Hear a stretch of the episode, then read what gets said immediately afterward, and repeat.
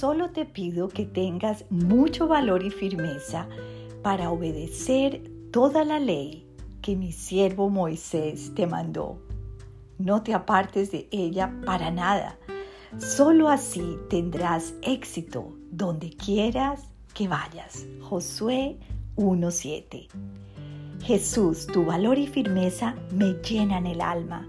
Gracias por tu amor al venir y morir por mí.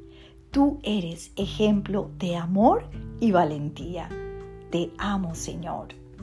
Así como le pediste a Moisés y a Josué que no se apartaran de tu palabra, ahora me lo pides a mí y me recuerdas que sólo así tendré éxito en esta vida. Tú fuiste quien dio valor a estos siervos en el Antiguo Testamento. Te ruego me des hoy ese mismo valor para vivir en abundancia espiritual.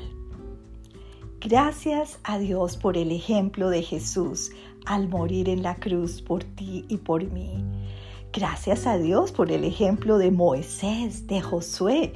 Josué reemplazó a Moisés y fue en este contexto que Dios le pidió a Josué que tuviera mucho valor y firmeza. ¡Wow! Dos palabras muy importantes en este momento en tu vida y la mía.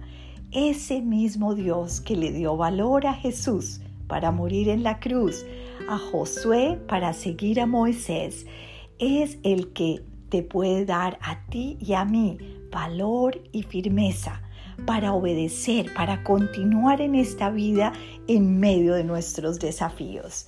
Y es una promesa porque dice que si no nos apartamos de obedecer el mandamiento, de ser, tener un corazón obediente, nos va a ir bien donde quiera que vayamos.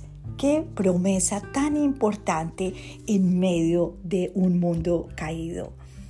Dios te bendiga en medio de tus desafíos y el Señor te llene de valor y firmeza.